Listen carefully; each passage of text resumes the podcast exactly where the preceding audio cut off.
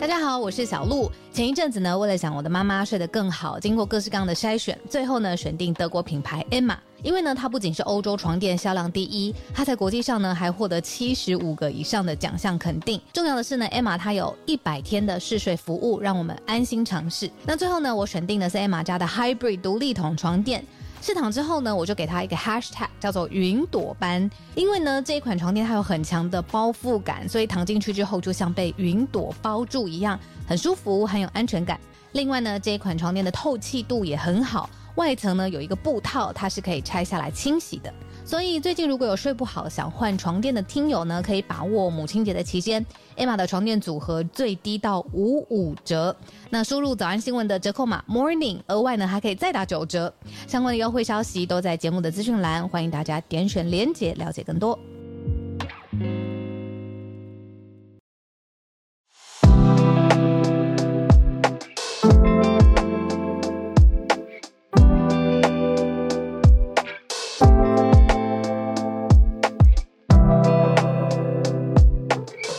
早安，大家早安。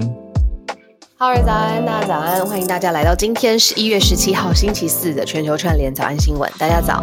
嗯好，那个大家也感觉到，真的这两天国际新闻蛮爆炸的。真的，来，我们来盘点一下今天的四题。好，第一题就讲川普啦。川普这两天的消息就是宣布，确定宣布要在竞选二零二四年的美国总统。可是，是不是有一些不利因素？我们待会来谈一谈。而且也还要先过党内初选啊。那第二题继续讲美国是一个法法规的规定命令，叫做不可以依公共卫生的命令来阻止移民入境，也就是美国官方释出的消息是对移民相对友善的消息。第三则则是中国的消息，疫情升温，防疫出现了一些混乱的局面。在最后最后一题是，嗯，蛮多人在关心的科技题，那它又牵涉到了安全很重要的问题，是 Tesla 的一个调查，呃，新增了几起的死亡车祸，那经过调查是跟辅助系统有关联哦。我想有一些不管是车主或车主的朋友，大家应该都会想要多了解一下这件事情，或者是对电动车有兴趣的人，也都可以来听一听。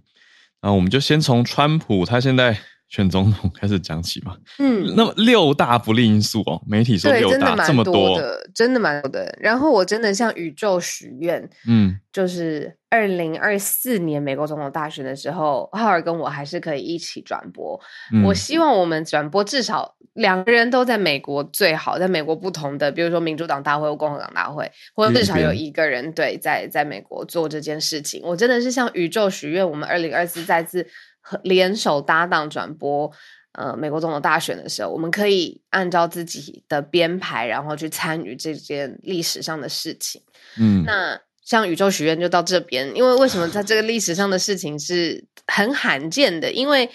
呃，川普他这个人本来就是已经是非典型的政治人物，在美国的政坛上面已经是非常特别的一个类型了。那结果他不承认他的败选之后的下一任，他又再次宣布要出来参选了。那媒体就在想说，到底这张牌他认为要自己再战的这张牌到底打得好不好？结果呢，其实是好像有一点没有想象中的会那么气势如虹。啊嗯这媒体就讲了这个六大原因，就是说他自己的执政记记记录，就是他四年在白宫在任的时候，自己的政记录，他从一个政治的白板，然后后来做了很多跟民主党完全背道而驰的，就前朝的努力，在他的任内就完全又你要走走了回头路，所以大家都嗯认为说，诶，他四年的政绩，你可受公平，好像没有什么具体的事迹。第一个很明显的就是过去四年执政的状态，大家会去检视。没错，那再来就是二零二一年，我记得一月六号这件事，国会山庄袭哦击事件、到现在还在调查延烧，然后嗯，大家对于就是美国民主制度的那个的的的改变是、是是，我我记得那一天看到那个照片，大家翻翻进去国会，然后把椅子拉出来，把嗯。佩洛西议长的桌子搬掉，然后在那边开粉红色的烟消四起，嗯，好，那个照片是不是呃，那些事件是不是川普煽动的？真的是大家到现在都还在心里有自己的一把尺衡量。再来就是他自己有非常多的官司，就是不论是他诽谤或刑事或他的秘密文件，他为什么带走呃总统总统才有权利去阅览的这些机密文件？嗯嗯，调查局对他有很多很多的呃官司，那民间的司法的官司在在他身上也有。嗯，那再来就是说，他的对手这次会是谁嘞？因为他，嗯、他就是说，拜登在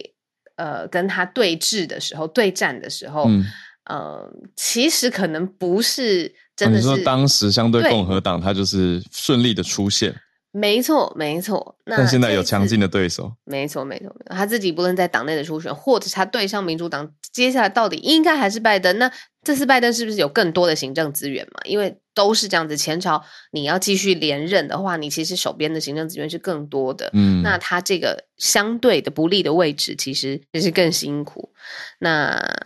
最后就是有一个年龄的因素，嗯这实在很难想象，如果这一次他再当选，那他宣誓就职的时候是他七十八岁了。这件事情呢，是让他会成为美国历史上第二老的总统。可是下面他的对手是拜登啊，所以这个因素我我觉得嗯好，第一老跟第二老 对怎么会？嗯，对，我是想补充刚刚讲到的对手很强劲，就会想到汉超，嗯，就朱小汉有来跟我们补充过佛罗里达州的，就是现在已经确认当选的州长 DeSantis，就是现在在嗯共和党内的呼声也很高，但当然持续还要继续看。啊、小小联想连连回去之前，最近我们的这个串联，嗯，对啊，所以刚刚整理这个是几乎六个了吧？还有他的人气啦，他的人气现在哦，嗯对，他的人气跟以往其实都气势如虹啊，打破这个华盛顿这政治上面的陋习，然后让一个商人在一个商业版图帝国上面，他既然有办法把帝国拿的那么好，所以他来率领政坛一定有新的作为。嗯，当时大家是这样子相信他的嘛？嗯嗯，那没错，八年之后，不知道有没有办法？嗯，好，所以就是川普现在现在各家媒体整理综合出来的六大不利因素，嗯对，我觉得他那个共和党内初选这件事情啊，会蛮辛苦的啦。就像是你刚才讲的那个不同的政治明星，现在在共和党内也蛮多的。那但是就是他也有这个经验啦。说实话是这个样子。我觉得会有点派系啦，就是川普的挺川的共和党人还是在的，而且这些人还是在党内努力着，但是也会有其他人拥护其他人，包括刚刚讲的 The Santos 等等，就就不是川普派系的，但是就会在党内有一些竞争跟分割的状态。对，那现在大家在也顺便看一下其中选举吧，就是本来预期会有的红潮，对的，却没有出现。很厉嗯害。民主党嗯这一次选的跌破大家眼镜，但是 in a very good way，就是他是其实是选的比预期还来得好的。嗯嗯，因为大家都在看的是说，嗯，执政党通常在其中选举的时候，就是对执政党很像是一个检核，或者是嗯，就有的人会说什么两颗两颗，好，假设有人悲观一点，这样两两颗烂苹果选一个好一点的，那是比较无奈的投票的时候的心态嘛。但是这次看下来，我我觉得从美国的不管是听友也好，或者其他的朋友，或是各个地方的，嗯，就社论观察看下来，好像没有那么糟的这个心态嘛。就是美国人，我我比较少听到美国人在抱怨说、嗯啊，都一样烂呐、就不要去不要去投票了。嗯嗯嗯嗯嗯嗯，所以说大家好像就是嗯，在看的是议题，还有这些政策的执行状态。对，可是我觉得民主政政治真的是很有趣的一点，就是那大家去投票票了之后又怎么样呢？因为现在最后、呃，其中选举最后他的结论就是说明年一月共和党它是众院的多数，对，民主党呢现在呃行政团队白宫呃是拜登。当然，首领，然后参院是民主党，也就是说，一一边一一一院，那嗯还是会互相在各个法案上面、预算上面，然后进行呃抗衡抗衡，对抗衡已经是非常温和的词了，你没有办法很 有效率的推动嘛。嗯我觉得可以跟大家分享一下，就是说以历史上面来说，过去三十年来，共和党有十二年的时间，就是将近一半的时间，呃，入主白宫。一半的时间是掌控参议院，三分之一的时间，大概十年左右的时间取得众议院的主控权，所以众议院对他们来说，的确就是比没有那么长的时间有掌掌控的。嗯那他当然一直以来最重要的核心，共和党的核心就是减税，然后最高法院司法体系你会安安插就是保守派的相关的背景的法官，嗯呃，，然后对于呃就是富川普任内做的事情。没没错，没错，嗯富人阶级或大企业，你的税制、你的法规，其实都是倾向就是保护这一群人的。那这一直是共和党的的主轴嘛，民主嗯党就是你就想象它是完全相反。那现在这两个相反的人，一党一院，剩下两年执政僵局，如果没有好的政治呃成绩单再端出来，对拜登也不是好事。嗯嗯，对。那两党选民的背景，我们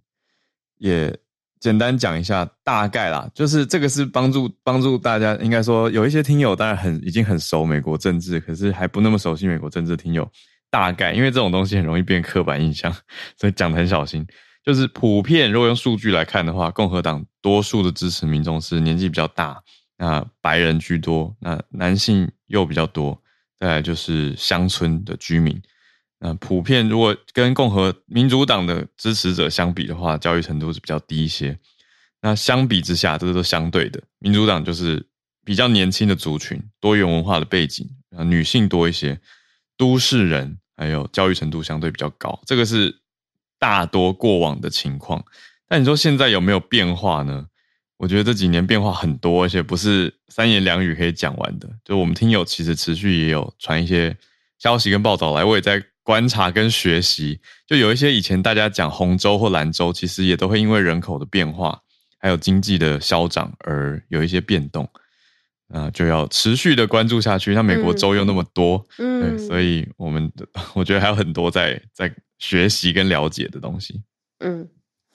那我觉得继延续第一题，我们继续看，就是美国现在的一个新的判例，其实也跟川、嗯川普任内他做的决策很有关系。嗯嗯、就是曾经呃前总统川普的这个时代呢，有一个是如果他有公共卫生的考量，好吧，也不管是什么考量啦，他就是对新的移民或者是移民政策，或是寻求庇护的移民是非常非常不友善的。你还记得墨西哥高墙吗？就是怎么会有总统他说他要建筑高墙是为了要挡挡移民？那这也是他任内非常标志性的一样政策嘛。好，那不管怎么样，事呃事过境迁之后，到现在呃，美国联邦法官正式裁定。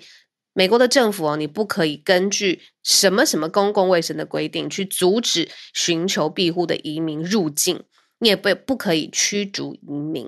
那这嗯其实就是大家会直接想到，就是说会给移民更多、更宽松的认裁定啊，然后政策啊去保护他们。那其实大家也因为现在就政治敏感期嘛，大家就直接会想到说，哦，这个其实就是呃，川普任内呃一个完全背道而驰的现在的美国联邦法官的裁定，这样。嗯，但嗯这个有趣，我觉得这个消息它的细节还蛮多的。怎么说呢？就是现在判出来是联联邦联邦法官等于已经判定说要要比较对移民友善一点点啦。那有人会把它解读成，就像小鹿刚刚讲的是，你说嗯批判了川普当时的作为嘛？可是我看到的是，接着马上有动作的是国土安全部，就是这个消息已经裁定以后，理论上就是你要收更多的移民进来嘛，你不能阻止这些寻求庇护、这些要 shelter 移民让他们进来。可是国土安全部却提出喊卡，也不是喊卡，他是说暂停，他指出暂停牌。他说虽然裁定过了、联邦法官已经过了，但是他提出说暂停五个礼拜，要来延迟执行这个命令。因为这样政府才有足够的时间为边境来做出秩序，还有过渡到新政策。意思是从这个消息里面听出来，有点像是说联邦法院判的动作很快，但是其实相关执行单位有点猝不及防，也不是猝不及防，就来不及应变啦。所以国土安全部就觉得说，就是哎哎哎，休淡起来，就是五个礼拜，让我们好好的去部署。所以他有强调，他不是不想要执行，而是需要更多的你说所谓配套措施，或者是现在要来演你，而不是立即生效，然后大家就是主张用这个法，所以就你要让我进来，你不能阻挡我，这样，所以有点像是执行单位跟上面裁定单位之间的一个小矛盾。嗯嗯嗯嗯。嗯，对啊，细节始终是这个样子的，就是呃，联邦法官的大的方向先定下来了，那他 implementation 又又更辛苦、更复杂、立体。对，对，那这个也要补充一下，这是为什么会有这样子的一个裁定跟诉讼呢？嗯，是今年一月的时候，有一个联盟叫做美国民权联盟 （American Civil Liberties Union），由 Union 来提出的诉讼，那这个裁做出的这个裁定。嗯，我可以补充一个，我最近工作有接触到美国来的一个联盟，是算工会相关的，我就感觉到美国工会的力量，就是这种 union，他们很很，他们会很从法律去下手，然后去跟政府谈判，他们会把就是工会相关利益团体全部召集一个大会，嗯，然后就是说，你看我们这边有这么多人，其实背后的意思就是我们的众多票，嗯，那政府难道漠视我们的权益吗？就是会比较用台湾传统观念讲起来会有点凶。可是就是要他们觉得他们就是要去谈呢，对，因为如果你不谈的话，就是权益就会被漠视，也的确是真的。理解，对，很特别的工会的文化了。对，我觉得台湾还相对没有这么强，就是如果这么强的举措的人，就会被认为说啊，你是倡议分子，对对对，就会觉得啊，你怎么又在搞事情了？不不好好工作就好了。对，会觉得那你你有时间组工会，为什么不好好去上班？对对。可是那个文化思考方向不太一样，没错，美国的工会，对我觉得文化差异就是，呃，美国这边的工会文化就是觉得有权益受损或者要捍卫，你就要自己站出来帮自己的权益发声。可是，在我们这边就有点像是说啊，我们就交给那些选贤与能吧，然后比较有能力、有想法的人就会去帮大家争取的，就就是这这种感觉。然后我只要做好分内的事就好了。我觉得大家心态是这样了。嗯，就小小的一个个人观察，对。但是你说，哎，当美国的民权团体或是工会来到台湾的时候，我就觉得非常有意思。嗯，对。好，那这个是跟工位相关的吗？我觉得刚好也可以连到第三题吧，就是现在的疫情到底到了一个什么样的程度了？当各个啊，我们我我自己非常期待，就是台湾，比如说口罩的相关的规定啊，各个国家都在慢慢放松，然后要共存。或者是嗯，我们就加强对于呃病毒的认识，嗯，那严严格要清零的国家，它到底发生了什么事情？这个是我在看这一题的时候，我会切的一个角度。那就我发现呢，其实现在有说，呃，中国的疫情是持续的升温的。那为了要让这个升温的情况可以缓和下来，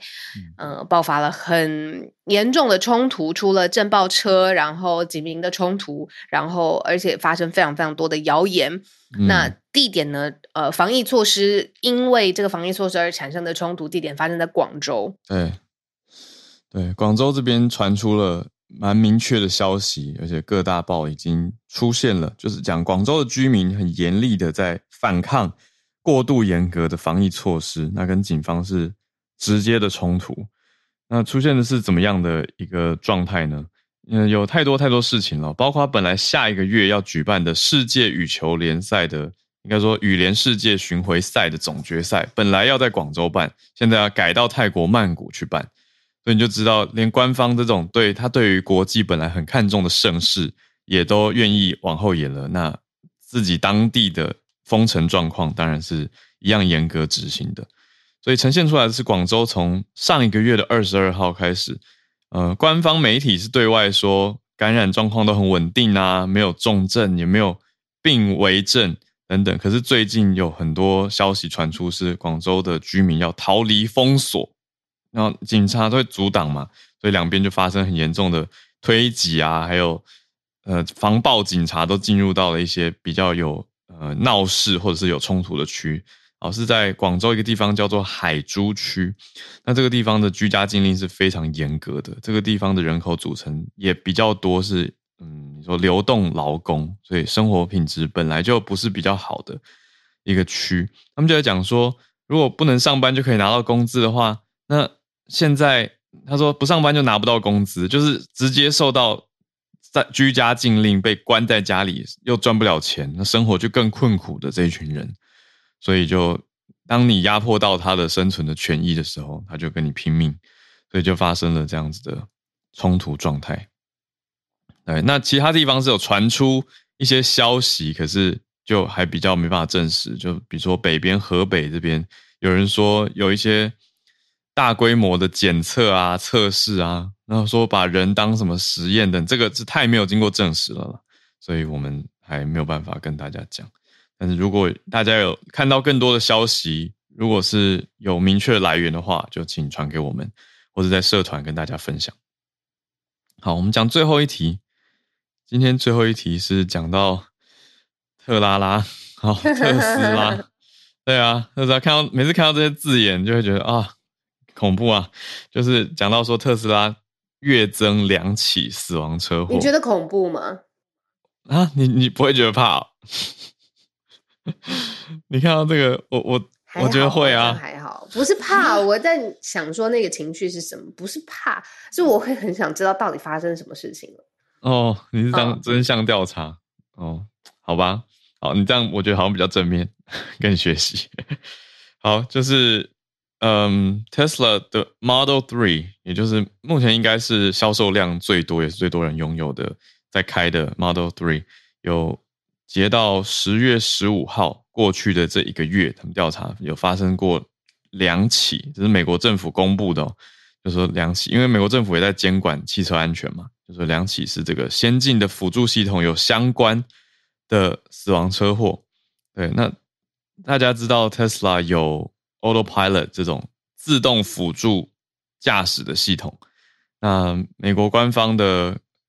国家公路交通安全管理局就在说，调查的时候审查到这些车祸有追踪，那执法过程里面也追了很多的来源，就发现它里面有这个 ADAS，就是先进驾驶辅助系统有有相关联了，所以呈现出来的是说，这些辅助系统跟就是它不能直接说造成，我觉得要很小心讲，这个就是说有关，就是在这些死亡的事件里面都有。有有关联到辅助系统，那辅助系统的细节在报道中有点可惜的是没有没有呈现出来，嗯，可是说到这些致命车祸里面都有有启用到或者有参与到这些系统，那 Tesla 是没有回应的，只是 Tesla 在过去曾经说过，说这个 Autopilot 它到底可以干嘛呢？它可以让车子在车道里面自动刹车跟往前进嘛，可是不能够自动驾驶。所以要跟大家强调，它是一个辅助系统。嗯，我刚没有办法讲很肯定，是因为就我的认知，台湾启动的跟其他其他地方，美国有些地方的试办的，似乎程度也有一些差别。因为台湾这边真的是一个辅助而已，那它强制是你还是要自己很专注的驾驶，可是它可以帮你稍微省力一些，帮你做一些调整，你不用这么这么专心的在在开车哦。某种程度上是这个样子，对，可是。它的确还没有到完全的自动驾驶，就像早安新闻我们跟大家讲过的，有分不同的 levels 嘛，层级不同嘛，五对，那目对目前还没有到五啊，就是还在研发当中。嗯，所以我们只能知道说是有关，可是细节我觉得都还要再去看，嗯才会知道。而且太多可能的情况了啦，就是你在操作的那个当下，精神状态，然后旁边的车子状况、路况。嗯，然后每次这种事情，我就会想到延伸的法律上面的认定，因为这件事情一定会有人想要告一个需要负责的人，但这个负责的单位到底什么是系统吗？是硬体吗？是街道吗？是这个操作的人吗？有很多复杂的排列组合。嗯，对呀。好，我们今天八点三十二分，从川普他再次宣布要参选二零二四的总统大选，到呃，sorry，美国联邦法官的一个新的移民的呃立场。然后到中国现在的疫情升温，其实因为防疫的规定，各地酿了冲突。然后最后讲到特斯拉的车祸，又有两起死。嗯，那我们准备来全球串联，来看看各位听友有没有什么想要跟我们分享的的消息。很多听友都很可爱，会默默传讯息来，然后我就我就会我就会很顺手的回，或者小编可能就会邀请。就是说，嗯，有机会可以上来串联分享哦。可是有些听友就会说啊，就是嗯不好意思，或者会会害羞、会紧张等等诸多因素，所以大多就是提供我们的文字。对，但我觉得我们节目的你说宗旨嘛，就是希望可以让全世界更多的声音大家都交流嘛，那也有办法培养出我们去融汇不同的意见，或者是多多学习，都都是很好的事情。那交流跟学习，我想大家也都是很乐意的，所以欢迎更多听友来跟我们分享你所关注的消息或是自己的领域啊，大家都很喜欢听，对，都很谢谢大家。对，我看到还有，嗯，时间的关系，就是可能有些人可能他不方便，比如说在路上，时间的关系没有办法直接。那如果可以有什么样的观点写给我们，我们看到的话，也可以直接的念出来，你想要跟大家分享的东西。嗯，来，我们连线到昨天就很热心要分享，可是他昨天要去录影，今天时间应该比较好的大仙，要跟我们讲讲世足赛吗？对，好早路，呃，小鹿早。那个昨天很对不起，就是昨天有举手，但是后来因为不会不会忙碌的关系，嗯，然后今天特别提早回公司，所以就是想要跟大家分享，因为嗯，今年的世界杯有在二十号，其实台湾的时间是二十一号的凌晨零零零，也就是二十号深夜十二点就要开打。那呃，当然我这里没有时间跟大家分析这个世界杯的这个。球队的强弱的实力哈，不过我是想跟他讲一些呃这届世界杯一些关键的呃因素要要素，就是说大家如果在看世界杯或跟朋友聊的时候，会有一些正确的资讯哦。嗯，首先就是这届世界杯啊已经是第二十二届啊，世界杯是一九三零年开始举行，那中间经经经过第二次世界大战曾经停办过，那当然呃现在已经第二十二届。那在所有参赛的呃，今年有三十二支球队哈，那这已经是最后一次是三十二支球队了。那下一届呢，将会变成四十八支球队哈。那在史上呢，只有一支球队从来没有缺席过世界杯的，二十二届都有参加，就是巴西。嗯，哎对，然后巴西今年也被认为是夺冠的大热门。嗯，好，那今年的世界杯在哪里举行呢？是在卡达。这是史上首次哈，在中东的国家，也就是伊斯兰的国家呢，是举行的。第二次在亚洲哦，上一次是零二年的日本、韩国，这是第二次在亚洲举行。那卡达呢，也是史上第一支哦，过往从来没有踢过世界杯而拿到主办权的国家。哦，身居哎很特别哦，身居日本哦，日本在零二年主办的时候，他在前一届一九九八年史上第一次打进到世界杯。嗯，那南非哦，在举办世界杯的时候，他过往也拿过的，也也进去过世界杯的，只有卡达是没有，他是第一次。当然，卡达是呃最近一届的亚洲杯冠军，所以他实力还是有一定的的实力在。他在决赛是打败日本的哦，所以应该呃还是有一些机会了。那今年的世界杯呢，也是史上第一次从六七月。改到十一到十二月，是因为天气吗？哎，没错没错，因为呃，卡达就是中东地区沙漠地区，他们国家有百分之九十都是沙漠，嗯，所以当然呃，夏天天气是非常炎热。那所以当年呢，他们拿到主办权的时候，其实曾经提出过，是不是可以盖一些球场，然后用开冷气的方式去踢？哇！那但是大家想到那个足球场坐六万人八万，对啊，如果封闭起，对，非常夸张。如果封闭起来，那个耗电。应该是很难呃应付，所以后来决定就是把它移到十一、十二月。哦，这里有一个关键的说法哦，就是有些媒体讲说这是史上首次在冬季举行的世界杯哦，这个是错的，大家一定要记得这是错的。为什么这样讲呢？南半球跟北半球的冬天、夏天刚好相反嘛。对，所以世界杯在南非举办过。在巴西、阿根廷跟乌拉圭都主办过这些南半球的国家，六七月的时候并不是夏天，所以没错，所以可以说这是史上第一次在北半球举呃冬天举行的世界杯。嗯嗯嗯，那这是没有问题。好，另外有一些比较特别的地方呢，就是这届世界杯因为是疫情之后的首次世界杯嗯，所以每一支球队呢，过往在世界杯只能带二十三名球员。那这届世界杯放宽到二十六名球员，就是每一支球队可以带二十六名球员去参加。嗯，那同时在换人的时候，每每一场比赛本来只能换三名球员的，那今年世界杯放宽到五名，每一个队可以换上场的是五名球员，但是必须要使用三次的换人机会。什么叫三次换人机会？也就是说，第一次你可以换两名球员嘛，第二次也可以换两名，啊最后一次换一名。嗯，那半场是不算在这个三次里面的，也就是说，踢完上半场到下半场一开始的时候，你也可以换一个，那这样子就会变成有四次的换人机会。哦，哦，不知道大家应该有听懂我的、我的意思哈。嗯那最后一点就是这一次的世界杯呢，也有一个新的科技啊，就是呃半自动的，就是呃检查这个越位的一个系统。哦，那过往呢，越位当然是由助理裁判去判定嘛，嗯除非影响到入球、影响到进球，会有所谓的 VAR，也就是一个呃呃回放系统啊，嗯。就是助理裁判四四项助理裁判可以去判，但是如果没有影响到入球的话，越位都是由助理裁判决定。那这一次会有科技来补足这一块比较呃大家所忽略的地方。嗯，好，然后最后我再提一个，就是大家很关心的几名球星啊，包括 C 罗纳度，包括梅西、内马尔，都有可能哦，今年是他们最后一次的世界杯了。那因为 C 罗纳度已经是三十，呃，三十五岁、三十七岁了，啊然后梅西三十五岁，然后那个内马尔三十岁，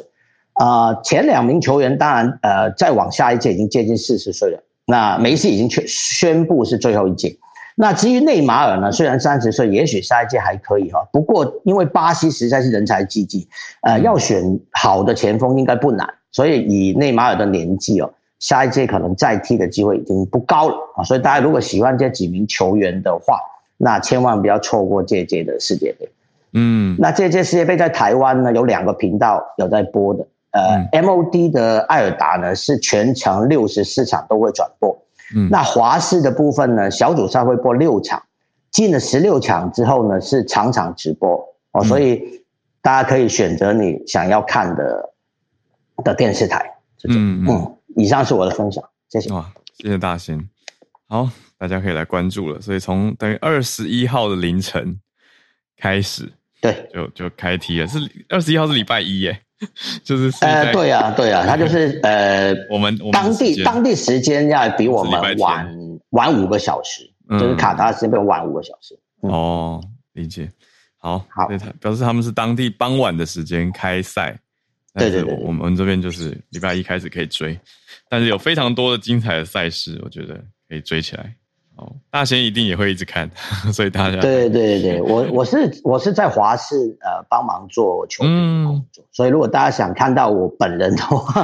哎或许可以打开华视的这个频道。好诶、好，好谢谢大家。谢谢大仙。好，看到翠翠爱心。好，那我们就接到我们东京的听友翠翠。哎，谢谢翠翠这几天都有帮大家整理一些消息来分享。对，今天翠翠来跟我们聊什么呢？早安。Hello，早安，小鹿，早安。今天聊一个，就刚好昨天跟我们店里的小朋友说，他说我还是决定来用一下交友软体找女朋友好。等一下，你讲的小朋友是那种二十出头岁的，二二十几岁十的二十四岁左右，长得一八三，蛮帅，很高风趣。这个是店长在帮忙店店里的人真有，英文英文也不错，而且是真的是那种，就是也又超男又温柔。对，没有。听起来真的很不错。但是他说，他说我还是用交友软体来找女朋友好的时候，我真的笑说啊，你的话，你你信手拈来，随便都念好。哇，真的，他他以前在当那个就是调酒师八天者的时候，就是每天都会有女生递纸条给他的那一种。哇，对，但是呢，我就非常压抑，然后压抑到我今天早上看新闻，我居然看到这真的刚好今天就有一个新闻是说呢。当然，他们有嗯有一间保险公司叫做明治安田生命，他们就是调查了大概就是他们自己的用户一千多人当中，在今年结婚的人当中，他们调查说你结婚的契机是什么？既然有五个人中有一个人说是透过交友软体结婚的，嗯然后我看到就有点吓到。那他们进行这个调查是因为啊，因为日本在十一月二十二号，他们叫做是那个夫妇之日，就是好夫妻之日这样子。因为那个一一二二，就是如果你用日文念的话，它有一夫妇，就是那个哦，这样这样。嗯那他们就是在调查，就是说大家为什么会跟自己结婚的对象认识？那其有百分之二十二点六的人是说是透过交友软体认识的。那这其实也是交友软体，呃，因为我们知道一般大家会结婚可能是透过职场恋职场恋爱，或者说在学校你认识的，就是你的朋同学朋友这样子。嗯那一般人都是这个理由，但是交友软体成为第一次就是超过职场跟学校拿到第一名的理由。对，嗯那其实交友软体在，因为它很早，大概其实从十几年开始就已经有交友软体了，像我们以前什么 B Talk 啊之类的，我现在不清楚台湾有什么交友软体就是了。但是嗯在二零零九年的时候，他们已经就有做这个调查，当时是百分之零，就是都没有。哦可是渐渐的，就是透过交友软体结婚的人是渐渐的变多，然后来到了二零二零年的时候，已经有嗯，就是百分之十八点八的人是透过交友软体就是结婚的。嗯那其实这一间明治安田生命，他们说，可能是因为在疫情之下，我们其实怎么讲，我们是没有比较。我们必须要减少外出，或是政府嗯呼吁我们要自述，所以其实我们跟其他人接触的机会，包括其实大家就变成是在家上班嘛，所以你其实也没有办法跟你的公司同事见面。那学校也就是用线上模式在进行授课的情况之下，少掉很多社交活动。真的，你的社交少掉之下，其实，嗯、大家就开始会使用交友软体去，就是怎么讲，认识新朋友。所以嗯他觉得啊，现在这个交友软体是成为一种新形态的所谓的相遇模式，但是它以后可能会变成一个非常常态化的模式，也说不一定。嗯对那我最后补充一下，就是我因为我自己没有用过交友软体，所以我稍微 Google 了一下，就是目前最受受欢迎的交友软体第一名，好像就是在日嗯、在台湾也有的派爱族，对，哦啊对，而且他真的很有名，因为我。我身边真的有朋友，他就是他之前带女朋友跟我们见面的时候，他们就是透过派爱族就是认识的。但是为什么这些软体会比较好用？是因为他们有些是真的要付费，因为你知道我们像听的，就是像听的那被软体，就是你能遇到人是非常的，就是各种。各种各式各样的人，可是有些软体它是坚持要付费，可能一个月大概是要嗯三千到四千日币不等，然后、嗯而且通常哦要付费的都是男生，女生的话是很多都是免费的，除非是说呃如果你是要用以结婚为前提的交友软体的话，嗯嗯很多就变成就是男生女生都要付对费，因为他们有时候是要婚透友社，对他们是透嗯过这种方式去筛选，就是真的想要结婚的人这样子。嗯嗯嗯。嗯，好，那就是我的分享，谢谢。哦，谢谢翠翠的分享，很有趣。对，因为我身边就有听过朋友跟我跟我算抱怨吧，就是说，哦，我那个什么 Tinder 都滑完了，我就想说，哇，滑完是什么样的概念？就是他把他附近的所有潜在可能对象都是什么往左往右往左往右滑光了，然后他就说他还要把他的设位置设定到别的地方去开发别的地方，看有没有他的菜。然后我就想说，那到底是一个什么样的心情？对，但是我也有朋友他自己他们的创业最近也做得很成功啊，他们就是真的是很针对翠翠刚讲的，呃，以结婚为前提或目标的这个很明确的交往，所以他就比较像是传统婚友社了，他们就还有这种顾问会去，会会去用系统先帮你配对跟媒合，然后再介绍，所以我觉得有蛮多不同的模式，对所谓的交友软体，大家的使用方法跟想法也都不太一样，这个很有趣的一个题目。那个套我嗯补充一个我看过最猎奇，但是其实在推特上面也很红的软体是，嗯，婚外情用的交友软体。我看过那个那个广告，我觉得我傻眼。对，就是他那个广告也是直接主打，就是美国的吧？我没记错的话，是一个美国的网站。对，然后他就是直接主打，然后然后我看到想说，嗯，这个广告是合法的吗？嗯，对，在在日本的，就是其实因为你知道，日本的夫妻可能因为老公很忙，或者说其实有很多人结婚之后，其实夫妻生活并不好。那其实有很多日本人的呃女性呐、他们说他们现在是处于一种就是婚后没有性性性生活的情况之下，他们就会透过这个软体去找新的际遇，这样子。我在哦看到好几个因为这样子很红的，就是推主。嗯嗯，理解。好，有有需求就应运而生了相关的服务，谢谢翠翠。那我们再来继续连线到马来西亚的记者朋友 Benjamin，早安。好，我早，小鹿早，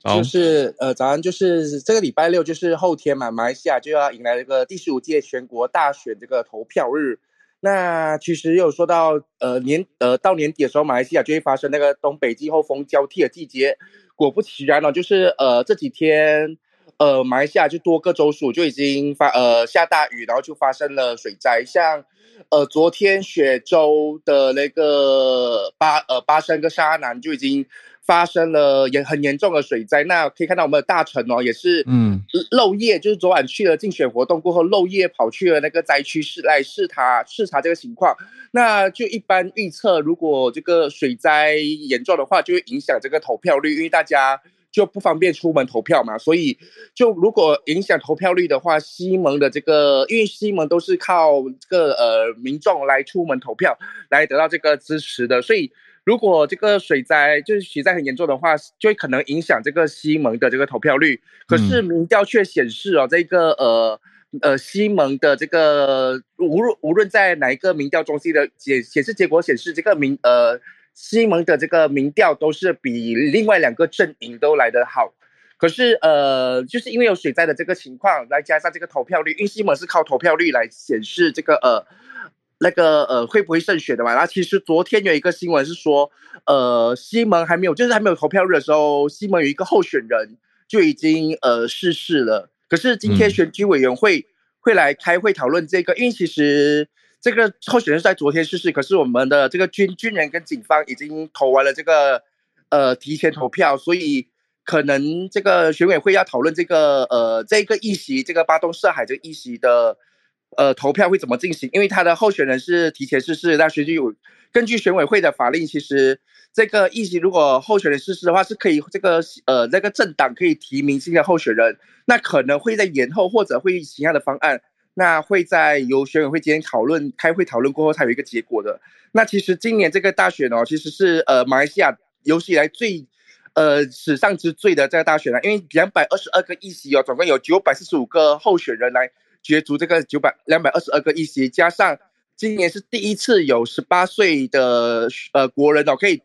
呃成为这个选民才投票。那这个十八岁到二十岁的这个选民占了总选民的六点六 percent。那其实我们的这看整个选民比例的话，四十岁以下的这个呃选民是占了半数，五十点二 percent 是四十岁以下的这个选民人数的。嗯，所以年轻选民占了很大的这个这个这个这个比例很高。嗯，比例很高，而且很多人说年轻选民的话都比较支持这个西蒙，所以怎样看上去的话，西蒙是比较有可能胜选。可是西蒙是无法单独执政，他必须要跟另外两个政党来谈合作，因为。很可能出现这个所谓的夯巴黎门，就是所谓的选制议会，所以是嗯，必须还要组这个组呃讨论组阁的事情的。Benjamin 刚为什么说西蒙需要大家出门投票？那邮寄选票的族群，而且刚刚又讲到年轻人，因为呃，其实很多不满，因为国呃我们的政我们的执政是一直国政嘛，国政执政六十多年，那其实很多人不满国政的执执这个政策就会。到新加坡啊，到国外去工作，所以其实很多到海外工作的人，其实都是对国政不满的，嗯，所以他们都是长期在海外，所以西蒙都是靠这个海外选民的一，其实很坦白说，就是很大的一部分比例的海外选民哦，都是支持这个西蒙的，西蒙，对，西蒙都是靠这个呃呃邮寄选票，还有呼吁大家去那个投票，因为国政跟我们他们的。呃，基础啊，基础政党就是他们在地性比较比较比较强，所以他们无论怎样都可以去投票的。他们的在地性跟跟地性比较强，对，嗯嗯，哦，是这个意思。感谢。好，在对于台湾来说，真的没有那么熟悉，可是有因为长长期听 Benjamin 的分享，我觉得有越来越认识，所以现在又知道。可是这次选举的日期是是首相决定的吗？呃，怎么会选选在水灾的季节？对，之前已经就是说过，是这个事情就是跟这个阿莫扎西，就是乌统的主席有关。因为乌统的主席阿莫扎西被提控，那他的表面罪名已经成立，他的这个差不多，他的十二月就宣判他到底会不会入狱。因为我们知道前首相纳吉已经入狱了嘛，对，那很有可能下一个就是他。如果国政胜选的话。那很，因为我们马来西亚的很有可能就是很多政治的因素，就可以把那个停案撤销。诶，之前有案例就是停案可以被撤销的，所以如果国政胜选的话，就可以把这个阿莫扎西的表面罪名的案件可以撤销。所以他的目的就是这样，所以首相就是逼不得已，就是因为党内的施压。他逼不得已就是要这个解解散国会。其实一般人都希望在明年才解解散国会，可是首相被施压。那现在很多人说，首相也干脆跟那个党内就直接不玩了，就是因为其实如果很多人投票的话，刚刚就说国政的投票率低，可是首相前几天就突然间宣布说，十八号列为全国公共假期，那这样子列为全国公共假期假假期的话，就代表国呃投票率肯定会增加，那所以很多人就预测是不是国政跟这个。呃，首相跟乌统主席两个撕破脸了，就是干脆败选就败选吧，没关系。哇，好，那那就是持续看下去，那会会马上开票吗？会会马上开票，可是按照上一届的话，开票预预料会，因为这届的选民会增加到两千一百一十七万的选民嘛，所以可能会到不会马呃不会当天就成绩出来，可能会到隔天才会有一个明确的结果。像在上届大选的这个情况来看的话，嗯。好的，感谢。那就我们再继续关心，谢谢 Benjamin 带来的消息跟说明，我觉得非常重要。因为如果大家只是看的话，还是会看的有一点不懂。那刚刚问 Benjamin 就更清楚了一些，谢谢。那我们就再继续来连线，回到台湾这边跟叶老师连线。老师早安，早，浩儿早，小鹿早。不过，根据这个蔡英文总统的这个调查的话，花莲现在不属于台湾了。什么意思？就是他昨天发了一个调查，要在台湾的民众就是选你住在哪个区域。嗯。但是花莲没有在里面。怎么会这样？这团队疏失吧？对，有两个嘉义，但是没有花莲。哦，那写错。对啊。所以我昨天就说，花莲正式宣布独立。真的花莲国了吗？好了，不开玩笑，真是的。那个哦，呃，今天要讲的其实是有点严肃的题目，就是因为那个 COVID nineteen 之后哈，因为重症的患者他可能会插管啊，那个就是那个那插管的部位有可能会感染，所以就使用比较多的抗生素。那现在造成就是。抗生素的抗药性已经就是大幅的上升。那事实上，CDC 有发布过报告。那最近台湾举办了一个这个世界抗生素认知周。那在这个里面呢，卫福部他们的统计是说呢，台湾有部分的感染菌株，但是没有说是什么菌，就是抗药性的比例呢已经达到九成。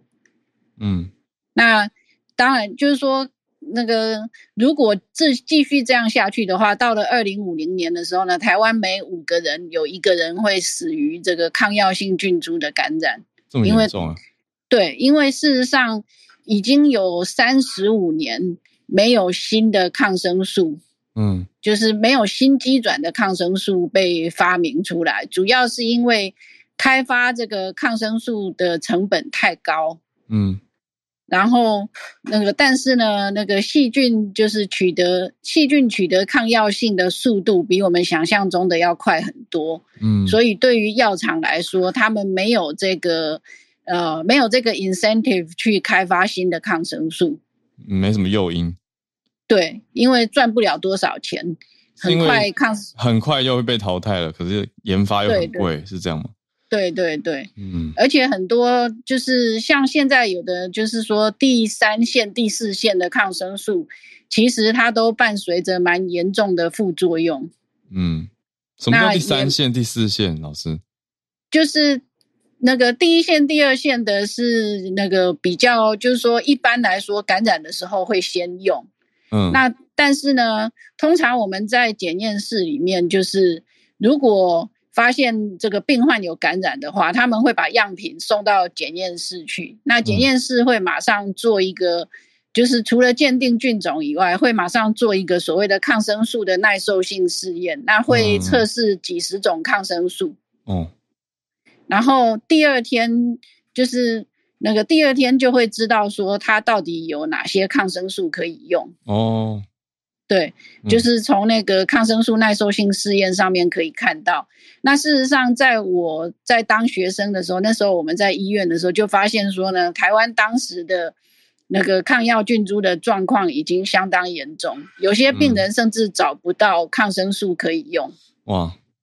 那我曾经很好奇问过医生，就说那像这样子，就是说，因为我们我们在检验室里面看到。看到那样子的，我们只能勉强发报告，就是因为我们有个 criteria，就是说大概这个抗药，就是说那个什么那个呃抗生素消灭，就是说对这个细菌的这个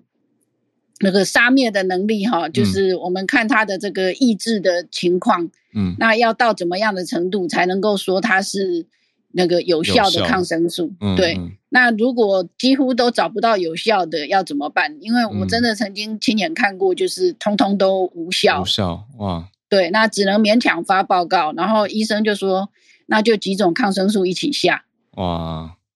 嗯，对。那现在就是说，因为那个因为 COVID nineteen 的关系，所以现在抗药性又继续上升。那当然，就是说，其实民众要很清楚的，就是说，那个应该说，民众要要知道是说呢，发烧不一定是细菌感染，因为抗生素只对细菌有效。嗯嗯，对，所以呢，发烧不一定是细菌感染，那应该要留给医生去判别到底那个该不该用抗生素。嗯，但是有些民众常常会觉得说。因为在台湾，就是抗生素被常常被叫做消炎药，嗯嗯嗯，那他们会觉得说，好像不开点消炎药，似乎是没有没有用，哇！可是事实上呢，那个那个，如果是病毒感染的话，是完全没有用的，嗯嗯嗯，因为它是杀细菌的，对对对，那所以那当然就是说，另外一个就是在这边那个就是也帮这个机关署。宣传一下，就是说呢，使用抗生素要有所谓的四不一要的概念。第一个是不主动要求抗生素，就是刚刚提到留给医生决定。嗯，然后不自己买抗生素吃，哦，因为你不是医生，你不知道说这个抗生素有什么用。嗯，然后不吃他人的抗生素，嗯，就是人家跟你讲说我上次吃这个很有效，你这次要不要吃吃看？不要这样做。嗯，然后也不要随便停药，因为通常就是医生给你抗生素，要你吃几天，嗯，那个是有道理的，嗯，就是说要把那一一整个疗程做完，嗯，才能够保证把这个细菌全部消灭。嗯，如果你自己觉得已经好了就停药的话呢，很可能是在培养抗药性的细菌。嗯嗯嗯。对，然后最后一个药是说，一定要遵守医生的嘱咐来使用抗生素，就是医生叫你吃七天，你就要吃七天这样子。嗯嗯嗯。对，那这个是就是因为事实上现在就是像那个什么，哎，目前台湾呐哈，加护病房里面最常见的第一名的这个那个细菌感染是一只叫做所谓俗称叫做 KP 菌。它是所谓的克雷白氏肺炎菌，那它其实那个死亡率二十八天的死亡率还蛮高的，将近四成，哎，所以其实也是在这边跟大家讲说，这个真的要小心。那事实上，那个所谓的超级细菌也已经越来越严重。那如果有兴趣的朋友，其实也可以去搜寻那个，我忘记那本书叫什么名字了，反正他有提到说呢。碰到超级细菌的时候，哈，事实上曾经有患者因为这样呢，到最后是用噬菌体去把细菌消灭的。嗯，但是噬菌体疗法还不是一个一般性的疗法。嗯，所以在呃噬菌体还没有办法发挥功能之前，大家还是要小心的使用抗生素，不要随便吃。那医生叫你吃几天就要吃几天，这样子。哇，好，感谢老师。我我听这题超级有感的，因为这个大家不知道，我因为我没讲。我昨天啊，昨天我脚我我脚受了一个伤，然后就发生发现说，哦，原来那个地方之前都有一些细菌感染，所以才会有一点严重。所以医师有开抗生素给我，他就千叮咛万嘱咐我三天一定要乖乖吃完。可是我觉得，其实医师也应该要像老师一样讲这么详细，我才会知道那个严重性。他只跟我说啊，你三天要好好吃完哦，不要不能停药哦。可是刚老师讲完，我就更觉得哇，千万不能乱停，因为你刚老师讲了，你大家就听懂了嘛。就是如果你乱停，你反而让你身上的那个抗药性增加，甚至你身上细菌的变化，那就是更不好的后果。所以听完这样就更不会乱停药了。我就觉得嗯，可以谢谢老师的分享。那，谢谢浩尔，听完更明白，谢谢。好，那今天我们的串联，谢谢大家这么丰富，有大仙、翠翠，还有 Benjamin 跟叶老师，让我们去去到了，好像去到了卡达，然后去到了日本，去到了马来西亚，然后再回到我们台湾，谢谢大家。那今天是我们这个礼拜的最后一次的串联，因为明天会播出。一个精彩的专题节目，要讲的是危机公关。现在常讲的一个词嘛，“延上”啊，从日本传来这个词也红起来，变中文了，就是被大家推到火线上面的这种议题，要怎么去应对？我觉得现在非常非常的需要，因为最近的你说网络互动越来越强劲了，不管是大品牌公司或个人品牌，你说大的知名的公司。或很多很多单位都有可能会延上，这要怎么处理？我们就请到了专家，明天跟我们聊。那这个专家很活泼，又打破我跟小鹿的一些框架吗？大家可以期待一下，所以明天要来听。对啊，那我们就礼拜一，礼拜一早上再回来继续跟大家串联了。明天就看情况，明天可能请大家直接听 podcast 哦。对，就直接听 podcast 吧，因为 Clubhouse 这边可能就。不会直播，跟大家讲一下，哎，谢谢大家。那我们就明天的专题，大家一起来听。然后礼拜一早上的串联会再继续，我们就明天见，还有周一见，大家愉快。我们就先这样子，大家拜拜。